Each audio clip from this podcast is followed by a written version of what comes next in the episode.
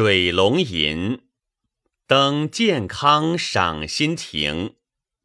辛弃疾。楚天千里清秋，水随天去秋无际。遥岑远目献愁公恨，玉簪罗髻。落日楼头断鸿声里。江南游子，把吴钩看了，栏杆拍遍。无人会，登临意。休说鲈鱼堪脍，尽西风，霁鹰归未。求田问舍，怕应修建，刘郎才气。可惜流年，忧愁风雨，数犹如此。请何人唤取红巾翠袖，问英雄泪？这首词作于乾道四年至六年间，健康通判任上。这时作者南归已八九年了。却头衔至散，不得一岁报国心愿。值此登临周览之际，一抒郁结心头的悲愤之情。建康是东吴、东晋、宋、齐、梁、陈六个朝代的都城，赏心亭是南宋建康城上的亭子。据《景定健康志》记载，赏心亭在下水门城上，下临秦淮，尽观赏之胜。这首词上片大段写景，由水写到山，由无情之景写到有情之景，很有层次。开头两句。楚天千里清秋，水随天去秋无际，是作者在赏心亭上所见的江景。楚天千里，辽远空阔，秋色无边无际，大江流向天边，也不知何处是它的尽头，写的气象扩大。比例求静。楚天的楚，泛指长江中下游一带。这里战国时曾属楚国。水随天去的水，指浩浩荡荡、奔流不息的长江。千里清秋和秋无际，写出江南秋季的特点。南方常多雨多雾。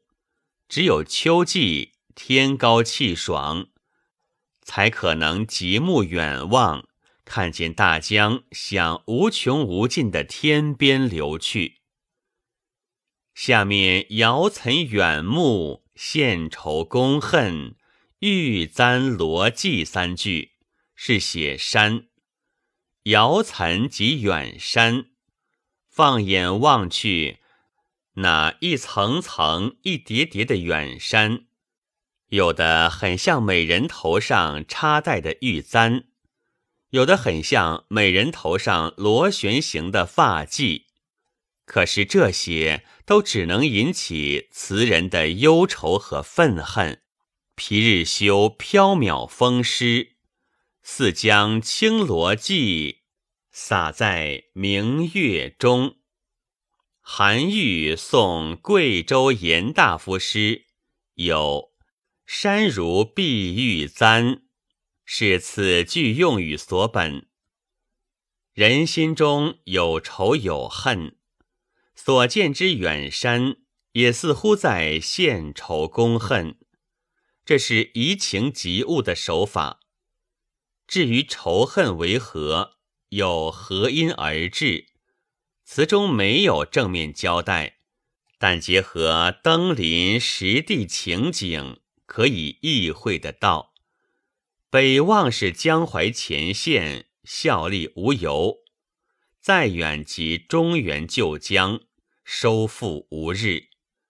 南望则山河虽好，无奈仅存半壁。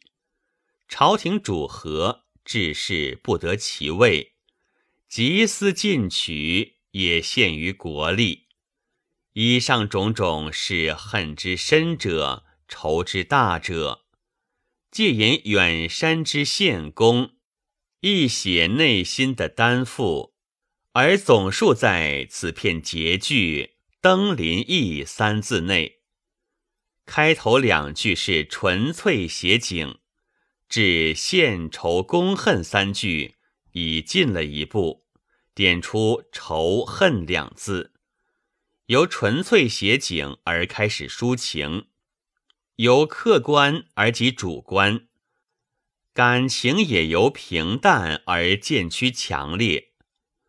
落日楼头六句意思说，夕阳快要西沉，孤雁的声声哀鸣不时传到赏心亭上，更加引起了作者对远在北方的故乡的思念。他看着腰间空似佩戴的宝刀。悲愤地拍打着亭子上的栏杆，可是，又有谁能领会他这时的心情呢？这里“落日楼头，断鸿声里，江南游子”三句，虽然仍是写景，但同时也是寓情。落日本是自然景物。辛弃疾用“落日”二字，含有比喻南宋国势衰颓的意思。断鸿是失群的孤雁，比喻自己飘零的身世和孤寂的心境。游子指自己。辛弃疾渡江淮归南宋，原是以宋朝为自己的故国。以江南为自己的家乡的，可是南宋统治集团不把辛弃疾看作自己人，对他一直采取猜忌排挤的态度，致使辛弃疾觉得他在江南真的成了游子了。把吴钩看了，栏杆拍遍，无人会登临意三句。是直抒胸臆，但作者不是直接用语言来渲染，而是选用具有典型意义的动作，淋漓尽致地抒发自己报国无路、壮志难酬的悲愤之情。第一个动作是把吴钩看了，吴钩是吴地所造的钩形刀。杜甫《后出塞》诗中就有“少年别有赠，含笑看吴钩”的句子。吴钩本是战场上杀敌的锐利武器，但现在却闲置身旁，无处用武。这就把作者虽有沙场立功的雄心壮志，却是英雄无用武之地的苦闷也烘托出来了。以物比人，这怎能不引起辛弃疾的无限感慨呢？第二个动作“栏杆拍遍”，据宋王弼之《省水砚谈录》记载，一个与世相举语的刘梦洁，他常常凭栏静立，怀想世事，虚息独语。或以手拍栏杆，常有诗曰：“读书误我四十年，几回醉把栏杆拍。”栏杆拍便是表示胸中那说不出来抑郁苦闷之气，解拍打栏杆来发泄的意思。用在这里，就把作者。雄心壮志无处施展的急切悲愤的情态，宛然显现在读者面前。另外，把吴钩看了，栏杆拍遍，除了典型的动作描写外，还由于采用了韵密入书的手法，把强烈的思想感情寓于平淡的笔墨之中，内涵非常丰富，十分耐人寻味。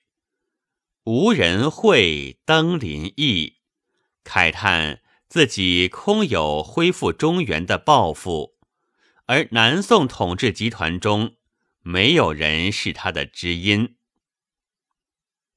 上片写景抒情，下片则是直接言志。下片十一句分四层意思：休说鲈鱼堪快，尽西风，季鹰归位。尽管西风起来了，季鹰归来没有呢？这里引用了一个典故：晋朝人张翰，字季英，在洛阳做官，见秋风起，想到家乡苏州美味的鲈鱼，便弃官回乡。现在深秋时令又到了，连大雁都知道。寻踪飞回旧地，何况我这个漂泊江南的游子呢？然而自己的家乡如今还在金人统治之下，想回去也回去不了。晋西风，季应归位，既写了有家难归的相思，又抒发了对金人、对南宋朝廷的激愤。确实收到了一石三鸟的效果。相思与前面的游子呼应，是落日断鸿背景里游子的真情流露。求田问舍，怕应修建，刘郎才气是第二层意思。求田问舍就是买地置屋。刘郎指三国时刘备，这里泛指有大志的人。这也是用了一个典故。三国时许四去看望陈登，陈登对他很冷淡，独自睡在大床上，叫他睡下床。后来许四把这事告诉刘备，刘备说：“天下大乱。”你忘怀国事，求田问舍，陈登当然瞧不起你。如果碰上我，我将睡在百尺高楼，叫你睡在地下，岂止相差上下床呢？这二层的大意是说，既不学为吃鲈鱼块而还乡的张继英，也不学求田问舍的许四。怕英修建的“怕英”二字，是辛弃疾为许四设想，表示怀疑。像你那样的琐屑小人，自己有何面目去见像刘备那样的英雄人物？可惜流年，忧愁风雨，树犹如此，是第三层意思。流年即年光如流，风雨指国家在风雨飘摇之中，树犹如此。也有一个典故，据《世说新语》言语，桓温北征，经过金城，见自己过去种的柳树已长到几围粗，便感叹地说：“树犹如此。”人何以堪？树已长得这么高大了，人怎么能不老大呢？这三句词包含的意思是：我所忧惧的只是国事飘摇，时光流逝，北伐无期，恢复中原的夙愿不能实现，辜负了平生的雄心壮志，如此而已。这三句是全首词的核心。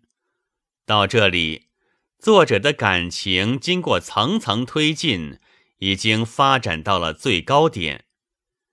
下面就自然的过渡到词的结尾了，也就是第四层意思。庆何人唤取红巾翠袖，问英雄泪。